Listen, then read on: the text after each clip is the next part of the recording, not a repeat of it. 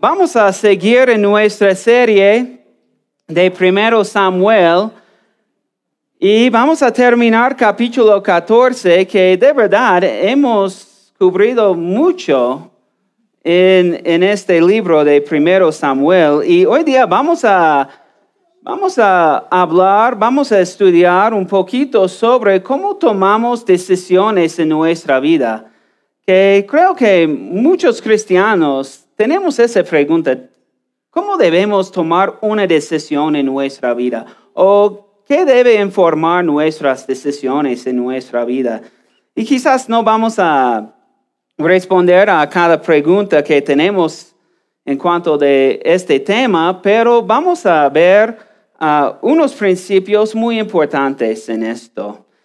Bueno, para empezar, ¿cuántos de nosotros, cuántos de ustedes han tomado una decisión necia en tu vida? Ya, yo. Un ejemplo es que, bueno, unos días antes de nuestro matrimonio, de mi matrimonio a Betty, obviamente, uh, yo, yo tomé la decisión de renunciar a mi trabajo. Quizá sin orar, sin pensar mucho, a mí no me gusta este trabajo, entonces voy a renunciarme. Ah, sí, sí. Y también, ya. Achachao, ¿no? sin hablar con mi esposa futura también. Entonces esto es probablemente una decisión necia, no precipitada. Bueno, ¿cuántos de nosotros hemos tomado una decisión necia que tenía afectos en los otros también? Afectado a otros también. Todos nosotros, normalmente cuando tomamos una decisión necia, hay otros que están afectados por esto, ¿no? Y en estas decisiones, normalmente no oramos sobre estas decisiones necias, no consultamos a Dios sobre su voluntad, normalmente es una decisión de lo que queremos tomar. Y los resultados pueden ser malos. Bueno, para muchos de nosotros, tristemente, incluso yo, voy a confesar esto, incluso yo, nuestra costumbre es mm, quizás pensar sobre una decisión. Espero que hablemos con nuestro esposo, esposa, sobre esta decisión, pero nuestra costumbre para muchos no es orar y esperar la sabiduría de Dios. ¿Por qué? Porque queremos tomar decisiones rápidas y tomar, tomar decisiones que están de acuerdo con nosotros mismos, no con nuestra voluntad, en lugar de esperar la voluntad de Dios. Bueno, en las últimas semanas hemos visto que Saúl tiene este patrón también. Entonces, de muchas maneras, aunque es fácil juzgar a Saúl, el rey Saúl, hemos visto que somos muy parecidos a Saúl en unas cosas. Y creo en esto también. Vamos a ver que podemos tener el mismo costumbre de Saúl. Hemos visto que él tenía un ejército de tres mil soldados y él iba a pelear contra los filisteos sin orar, sin consultar el profeta del Señor. ¿Y qué le pasó a Saúl? Ok, entonces los filisteos llegaron con ¿cuántos? Más soldados que el número de la arena del mar. ¿Y qué les pasaron a los soldados? La gran mayoría se escondieron. Entonces, dejó con 600 soldados. Esta decisión era una decisión necia porque él no buscaba la, la voluntad de Dios antes de tomarlo. Bueno, gloria a Dios, vemos la misericordia de Dios en que Dios mismo luchó por Israel en esta batalla. Pero era una, una decisión, un ejemplo de una decisión sin orar, sin buscar la voluntad de Dios. Y hoy día vamos a ver que esa decisión todavía tiene consecuencias para sus soldados y su hijo también. Entonces, el punto principal de hoy día es, si queremos tomar decisiones sabios que están de acuerdo con la voluntad de Dios, debemos vivir en comunión de Dios. Si queremos tomar decisiones sabios que están de acuerdo con la voluntad de Dios, debemos vivir en comunión con Dios. Y hemos visto que, y vamos a ver hoy día más, que Saúl no es un buen ejemplo de un hombre que vive en comunión de Dios, con Dios. Y quizás nosotros también por nuestras decisiones o por nuestra forma de tomar decisiones, quizás nosotros también no vivimos una vida en comunión con Dios. Pero debe ser así. Entonces, en cuanto al bosquejo, vamos a ver una decisión precipitada. Primero. Número dos, resultado número uno de la decisión precipitada, pecado contra Dios. Resultado número dos de la decisión precipitada es la decisión afecta a un ser amado. Y finalmente vamos a ver el ejemplo de una vida de comunión con Dios. Entonces, antes de comenzar esto, vamos a orar. Amado Padre, Confesemos que muchas veces, a menudo, queremos tomar decisiones rápidas sin consultarte, sin orar, sin buscar tu voluntad. Y yo confieso, amado Padre, que de vez en cuando yo no quiero escucharte. Yo no quiero buscar tu voluntad, porque yo quiero tomar mi propia decisión que va a agradar, a agradar mi voluntad. Entonces, ayúdanos, ayúdanos esta mañana a aprender cómo tomar decisiones mejores. Ayúdanos a aprender la importancia de vivir en comunión contigo. En el nombre de Jesucristo oramos. Amén. Amén. Entonces, primero vamos a ver una decisión precipitada.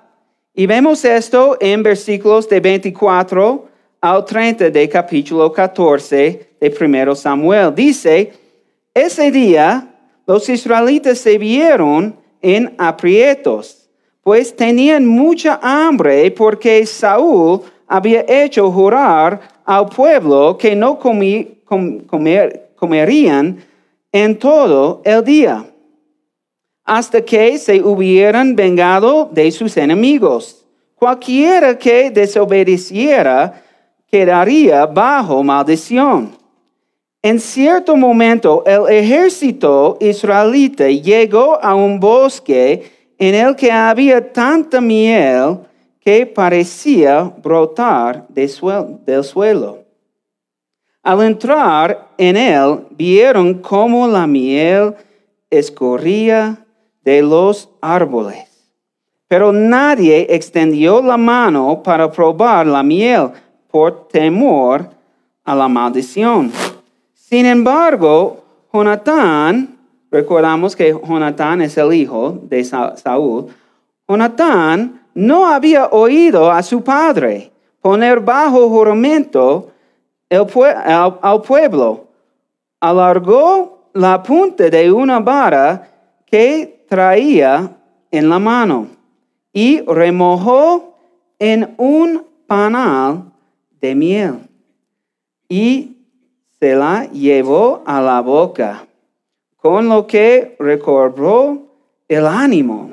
Pero uno de los soldados le dijo, tu padre nos hizo jurar eh, solemnemente cuando dijo, maldito sea todo el que hoy tome alimento. Por eso el pueblo desfallece de hambre. Pero Jonatán le respondió, mi padre ha causado un gran daño al pueblo. Mírenme, solo probé un poco de miel y ya me reanimé. ¿Qué habría pasado si el pueblo hubiera tenido libertad de comer del botín arrebatado el enemigo? El estrago entre los filisteos hubiera sido mayor. Entonces, en estos momentos hemos visto que los israelitas han ganado una batalla contra los filisteos, pero obviamente están cansados y tienen hambre. Pero, ¿qué, dijo Saúl, el rey? Dijo, había hecho jurar al pueblo que no comerían todo el día hasta que se hubieran vengado de sus enemigos. Cualquiera que desobedeciera quedaría bajo maldición, dice esto en versículo 24. Es interesante porque la traducción Reina Valera 90, uh, la, la traducción Reina Valera 60 dice, y eso es una, es una mejor traducción, antes que haya tomado venganza de mis enemigos, sea maldito. Entonces, ¿qué está pasando? ¿Quién luchó y quién ganó la batalla para Israel? Dios. Pero después de la batalla, ellos están persiguiendo a los filisteos. ¿Y qué dice? ¿Qué dice Saúl? Que él quiere la venganza de sus enemigos y nadie va a comer hasta que esto pase. Entonces, él está tomando, está tomando la victoria por sí mismo en lugar de dar honra a Dios. Entonces podemos ver el orgullo y el egoísmo de Saúl otra vez. Y como resultado, Saúl declara un juramento muy necio, porque él tiene ese ejército con mucha hambre y está muy cansado y Él no va a permitirles comer. Y en versículo 25 vemos que el ejército de Israel llega a dónde? A un bosque. ¿Y qué está en este bosque? Miel.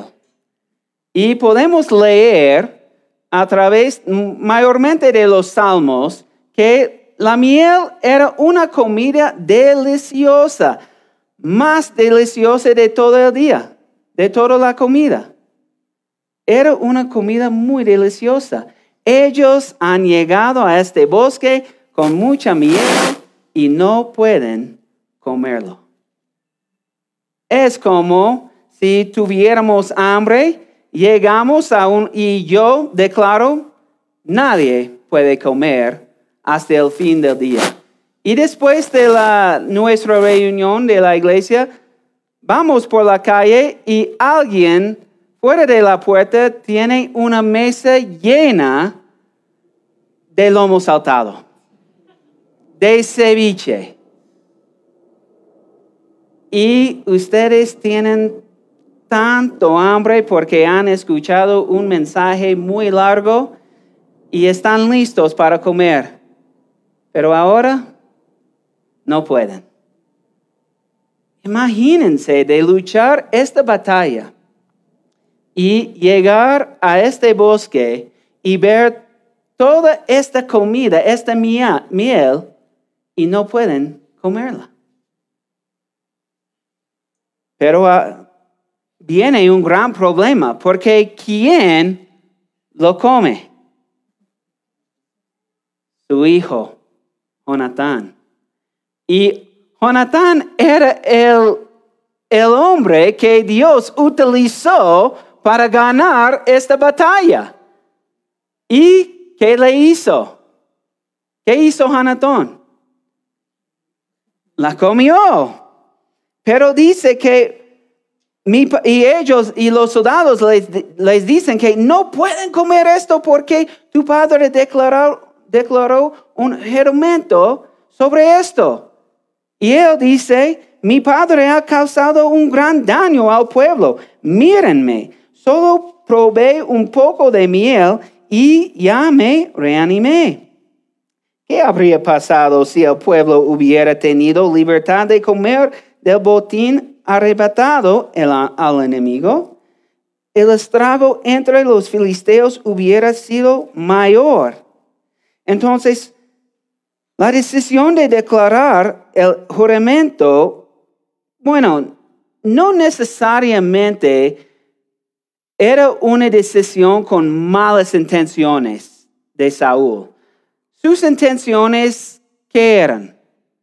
Ganar la victoria contra sus enemigos, conquistar a los filisteos, que eran, como dijimos la última semana, los filisteos eran enemigos de Dios, ¿verdad? Y también era normal para un rey en la época, en la época de los reyes, era normal durante una batalla, era normal declarar un juramento así, que no vamos a comer hasta que ganemos la victoria. Entonces, quizás sus intenciones no eran perfectas, obviamente, pero no eran pecaminosas tampoco. Él querían conquistar a sus enemigos. Pero él oró antes de tomar esa gran decisión? No. ¿Buscó la voluntad de Dios antes de tomar esta decisión? No. Tomó esta decisión de mucha prisa sin pensar en los resultados. Y es, es otro ejemplo que él no está viviendo en comunión con su Dios. Él está tomando cualquier decisión que parece bien en su propia mente en el momento. No está andando en comunión con Dios. Y por eso está tomando decisiones necias. Aunque tuviera buenas intenciones. Pero buenas intenciones siempre resultan en buenas decisiones? No. ¿Cuántos de nosotros hemos tomado una decisión con buenas intenciones, pero los resultados eran malos? Probablemente todos nosotros hemos tomado decisiones así. Y más, es fácil pensar que mi intención es bueno, entonces yo voy a tomar esta decisión.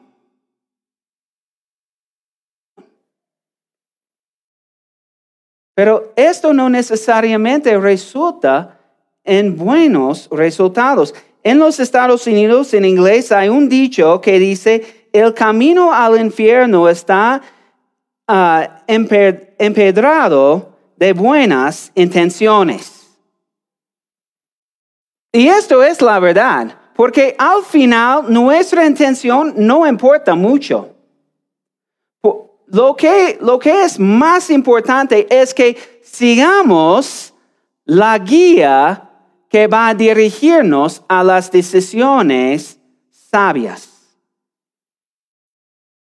¿Y cómo podemos llegar a decisiones sabios? Es andar en comunión con Dios, o sea, orar antes de tomar una decisión. Leer y conocer la palabra de Dios, que es nuestra guía en cómo debemos vivir. Entonces, debemos vivir una vida en comunión con Dios. Y esto pasa por tiempo en oración antes de tomar decisiones, pero no oraciones así. Amado Padre, yo quiero hacer esto, oro que lo bendiga. Por favor, bendice esta decisión que voy a tomar. Esto no es buscar la voluntad de Dios, pero probablemente todos nosotros, incluso yo, hemos orado esto, ¿no? ¿Cuántos de nosotros hemos orado eso? Oh, quiero hacer esto, bendice esta decisión. Esto no es buscar la voluntad de Dios. Esto no es andar en la presencia de Dios. Esto no es vivir en comunión con Dios. Vamos a ver un ejemplo en unos minutos, pero para buscar la voluntad de Dios, debemos verdaderamente orar y pedir la voluntad de Dios. Y estar bien con la voluntad de Dios, de seguir esto. Y bueno, como hemos dicho, Dios no es como un restaurante de pollo a la brasa. No, no necesariamente vamos a llegar hacer nuestro pedido y recibir nuestro pedido al instante. De vez en cuando tenemos que esperar. ¿Cuántos de nosotros, a nosotros les gusta, nos gusta esperar? Nadie. A nadie le gusta esperar. Pero tenemos un, un dicho en nuestra familia que es, Dios no tiene prisa. Dios no tiene prisa. Quizás nosotros tenemos prisa, pero Dios nunca tiene prisa. ¿Por qué? Porque Él está en control de todo. Entonces, si tenemos que esperar, está bien. Porque Él sabe lo que está pasando en el mundo y qué va a pasar en el mundo, incluso en nuestra vida. Y también Él está en control de todo. Entonces podemos esperar la sabiduría de Dios antes de tomar una decisión. O sea, podemos estar en comunión con Dios, confiando que Él ya sabe la decisión mejor para nosotros. Número dos, vemos resultado número uno de la decisión precipitada, pecado contra Dios. Vemos esto en versículos de 31 al 35. Dice, ese día los filisteos fueron heridos de muerte desde Micmas hasta Ayalón.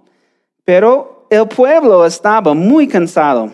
Así que se lanzó sobre el botín. Y tomaron ovejas, vacas y becerros y los degollaron y los comieron con sangre y todo. Pero alguien dio aviso a Saúl y le dijo, el pueblo ha, ofendido al Señor porque está comiendo la carne con sangre y todo. Entonces Saúl les dijo, todos ustedes son unos pecadores. Rueden esta piedra grande y pónganla aquí. Luego les dijo, sepárense, mezclanse entre el pueblo y díganles que cada uno me traiga sus vacas y sus ovejas para que las degüellen y puedan comer carne sin sangre. Así no ofendan al Señor. Esa misma noche todos los israelitas llevaron personalmente sus vacas y las degollaron ahí Saúl, por su parte, construyó ahí su primer altar al Señor. Debido a su, hambre, cuando ellos por fin podían comer, ellos empezaron a comer la carne y la sangre. Y esto era un pecado contra Dios, contra la ley de Dios que encontramos en Génesis 9, de 1 a 5. Dice, Dios bendijo a Noé y, a, sus hijos, les dijo, reproduzcanse, perdón, reproduzcanse y multiplíquense, llenen la tierra. El temor y el miedo a ustedes estarán en todo animal de la tierra en toda ave de los cielos, en todo lo que se mueve sobre la tierra, y en todos los peces del mar.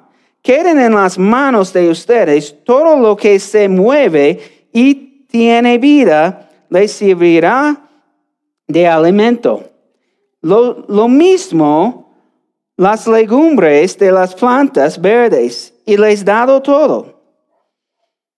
Pero la carne de su vida, que es su sangre, no comerán, porque ciertamente yo demandaré de la vida de ustedes esa sangre.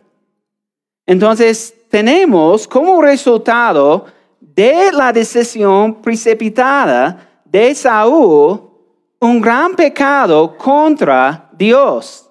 ¿Y qué, qué dice Saúl? Dice, todos ustedes son unos pecadores. Rueden esa piedra grande y pónganla aquí. Entonces, sí, los soldados de Israel, ellos tenían la responsabilidad de sus acciones. ¿Verdad? Ellos tenían la, la responsabilidad de sus acciones. Pero Saúl es inconsciente del resultado de su decisión anterior en que él no oró, no consultó a Dios. Él tomó esa decisión con tanta prisa y ahora sus soldados están pecando contra su Dios en comer la sangre de los animales. ¿Por qué? Porque tenían mucha hambre. Entonces, después de darse cuenta que habían pecado, Saúl drenó la sangre y ellos comieron la carne. Y versículo 35 eh, dice, Saúl por su parte construyó allí su primer altar al Señor. Bueno, es importante que normalmente cuando pensamos en un altar en el Antiguo Testamento, pensamos en un altar en que ellos hacen sacrificios o ofrendas. Pero fue normal durante la época de los reyes que ellos construyeron altares más como recordatorio de una batalla, de una victoria en una batalla. Y esto es lo que es, está construyendo Saúl en ese momento. Es un altar de recordatorio, que Dios ganó la victoria por Israel. Pero aprendemos algo muy interesante. No sé si ustedes recuerden, pero la última semana hablamos que sobre el hecho que Saúl en ese momento ha sido rey por dos años. Entonces, por dos años, él era rey, sin construir un altar al Señor. Entonces, ¿qué podemos aprender de eso? Es otro ejemplo que él no estaba andando en comunión con Dios. Él no estaba viviendo una vida en comunión con Dios. Después de dos años era su primer altar a Dios.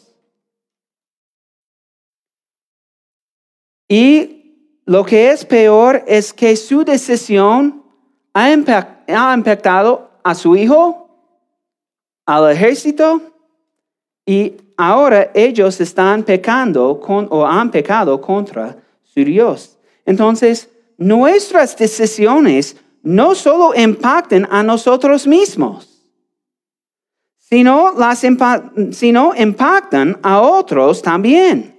Entonces, cuando tomamos decisiones precipitadas sin buscar la voluntad de Dios, otros pueden sufrir también por nuestras decisiones precipitadas. Entonces, es tan importante que antes de tomar una decisión, tenemos que buscar la voluntad de Dios, porque si no, no solo nosotros mismos, sino nuestros seres amados pueden recibir las malas consecuencias de nuestras decisiones.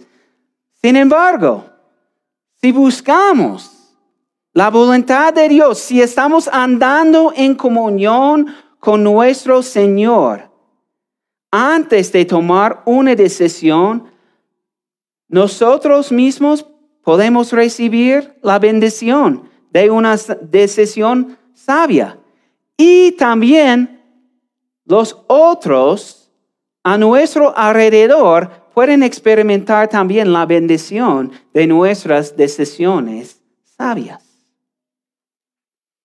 Entonces tenemos que estar en comunión con Dios si queremos tomar decisiones sabias. ¿Cómo podemos hacer esto otra vez?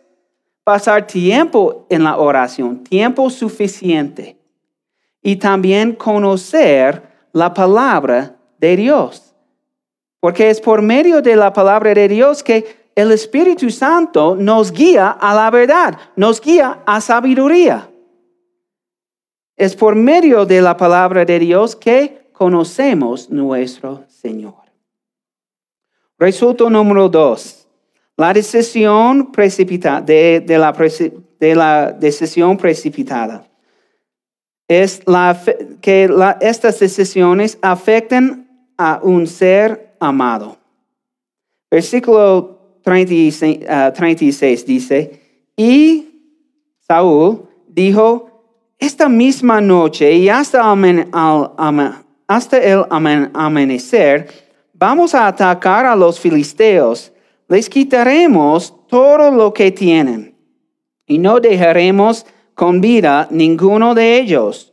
Sus hombres le dijeron, haz todo lo que te parezca mejor. El sacerdote les dijo, antes consultaremos o consultemos a Dios. y entonces Saúl consultó al Señor, ¿debo perseguir a los filisteos y le darás la victoria a tu pueblo Israel? El Señor no le dijo nada ese día. Así que Saúl llamó a los jefes del pueblo y les preguntó, díganme, ¿quién ha pecado hoy? ¿Y cuál ha sido su maldad? Porque juro por el Señor, el Salvador de su pueblo, Israel, que el culpable morirá. Uh oh. Aun si el culpable es mi hijo Jonatán. Y como todo su ejército permaneció callado, Saúl ordenó, ustedes quédense de un lado y mi, mi hijo Jonatán y nos pondremos del otro lado. Y ellos respondieron, haz lo que te parezca mejor. Entonces Saúl le dijo al Señor, concédenos un sorteo perfecto como la suerte cayó sobre Jonatán y Saúl, y el pueblo quedó libre. Saúl dijo, ahora echen la suerte entre mi hijo Jonatán y yo. Como la suerte cayó sobre Jonatán, Saúl le, preguntó, confiéseme, ¿qué es lo que has hecho? Y Jonatán le dijo, es verdad que comí un poco de miel, la cual tomé con la punta de la vara que traía en la mano. ¿Y por esto tengo que morir? Y Saúl respondió, que Dios me añada mayor castigo si no cumplo mi promesa. Hijo mío, tienes que morir. Entonces el pueblo le dijo a Saúl, tiene que morir tu hijo Jonatán cuando él ha sido el quien salvó al pueblo de Israel? De, ninguna manera. Juramos por el Señor que no uno solo de sus ah, cabellos caerá a la tierra. Lo que él hizo hoy lo hizo de acuerdo al plan de Dios. De esta manera el pueblo de Israel impidió la muerte de Jonatán. Y como Saúl dejó de perseguir, de perseguir a los filisteos, estos se fueron a sus tierras. Después de tomar posesión del reino de Israel, Saúl luchó contra todos los enemigos que lo, rodeaban. Luchó contra los moabitas, los amonitas, los edomitas, todos los hitas y los reyes de Soba y los filisteos. Y por donde quiera que iba salía victorioso. Con el ejército que reunió, derrotó a los amalecitas y libró a Israel de quienes que saqueaban. Saúl tuvo cinco, años, cinco hijos, perdón. Saúl tuvo cinco hijos. Los varones fueron Jonatán, Isui y Malakisua. Las mujeres fueron Mereb, la mayor, y Mical, la menor. Y la mujer de Saúl se llamaba, se llamaba Ahinoam, y era hija de más.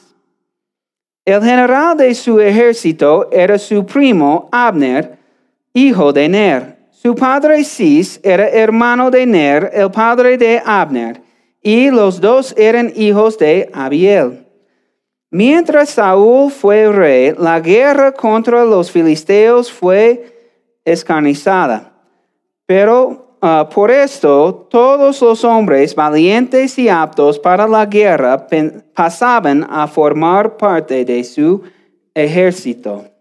Entonces, después de comer y estar renovados, Saúl quería atacar a los filisteos aún más y perseguirlos aún más, pero había un problema. Cuando él por fin buscó la voluntad de Dios, Dios no lo respondió. Entonces él tenía que pasar tiempo encontrando, ok, ¿quién tiene la culpa? Culpa. ¿Quién ha pecado? Y ¿Quién tenía la culpa? Su hijo, Jonatán. Entonces es un poco irónico que es por el juramento que Saúl hizo para perseguir a los filisteos hasta conquistarlos, que este juramento que él hizo en prisa es la razón por la cual que ellos estaban parados y no podían perseguir a los filisteos. Y aún peor, él encontró el culpable, que era su propio hijo. Entonces, él quería matar a su hijo por violar su juramento.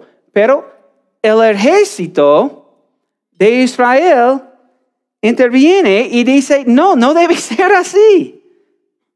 Es él que Dios utilizó para ganar la victoria.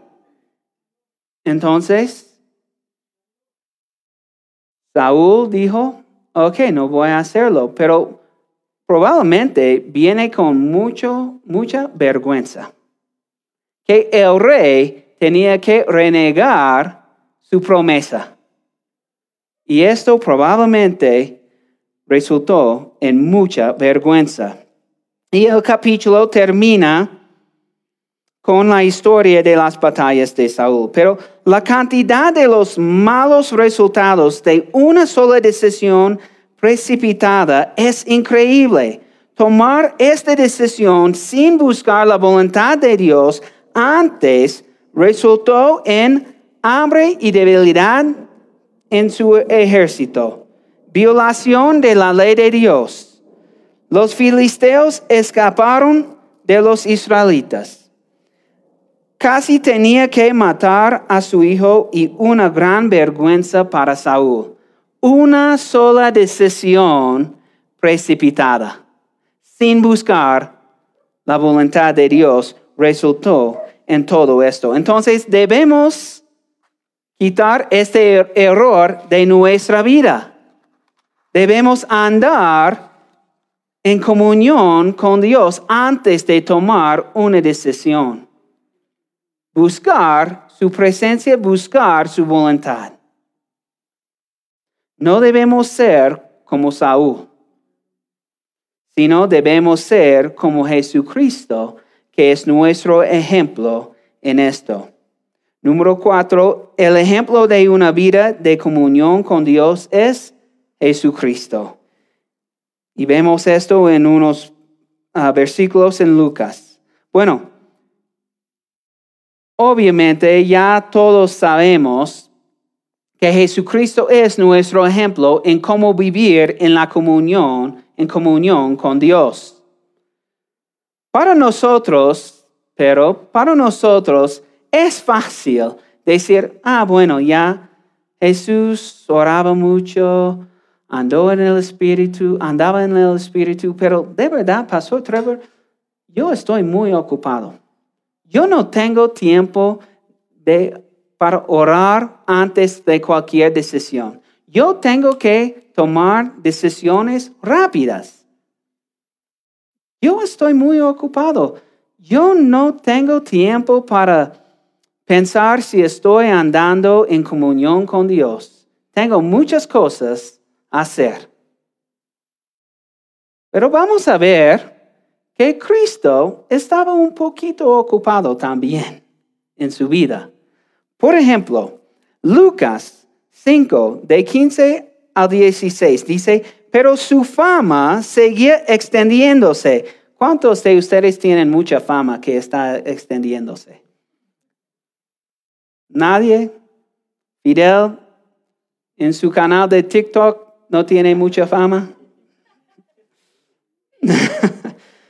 Su fama seguía extendiéndose.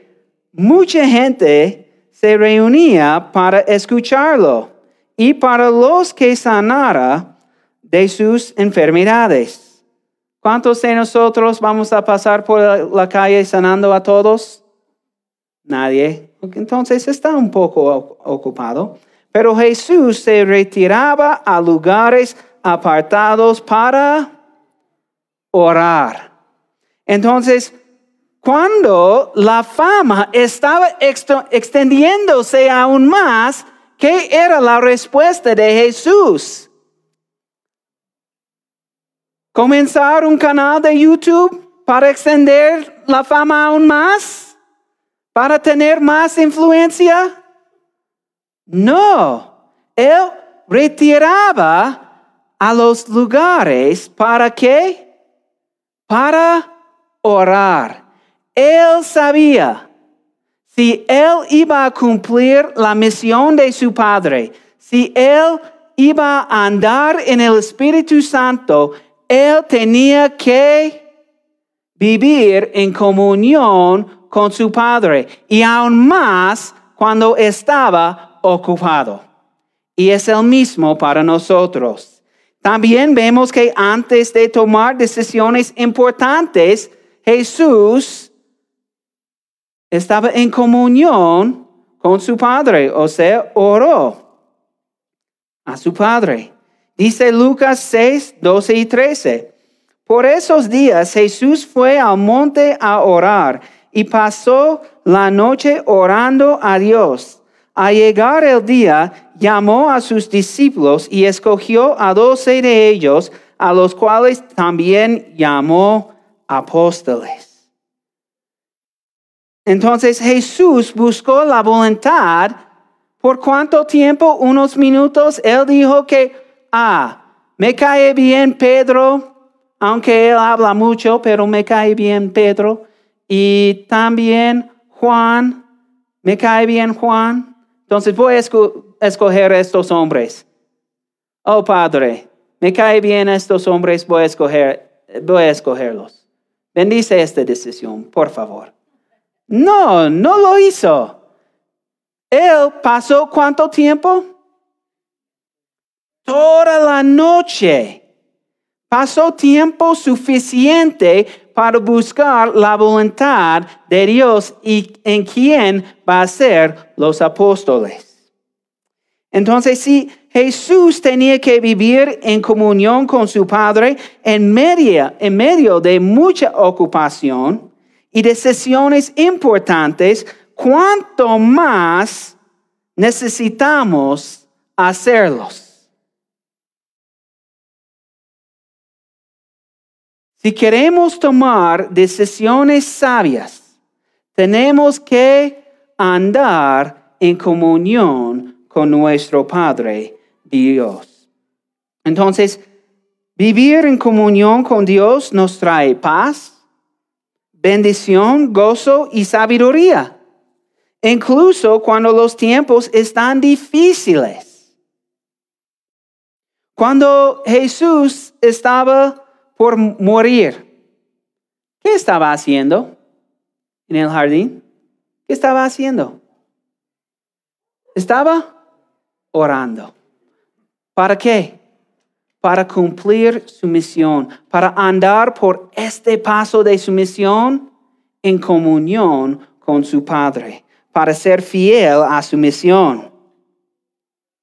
Entonces, no solo esto, vivir en comunión con Dios también trae bendición a otros porque tomamos decisiones que están de acuerdo con la voluntad de Dios en lugar de decisiones que traen, mal, que traen malas consecuencias a nosotros mismos y a los demás. Que vivamos en comunión con Dios para que podamos experimentar una vida abundante y llena de su presencia y para que podamos tomar decisiones sabias que agradan a nuestro Señor Jesucristo. Oramos, hermanos. Padre Celestial, Tú estás en control de todo el mundo, de toda la historia, todo, el futuro. Otra vez, confesamos que a menudo, demasiado, nuestra costumbre es tomar decisiones rápidas, sin orar, sin buscar tu voluntad. Entonces, te pedimos ayudarnos en buscarte, buscar tu voluntad. ayúdanos en esperarte, esperar tu sabiduría, porque es una promesa aquí que si te pedimos sabiduría, vamos a darnos sabiduría. Entonces, ayúdanos a estar pacientes y andar en comunión contigo para tu gloria y para nuestro beneficio. En el nombre de Cristo oramos. Amén.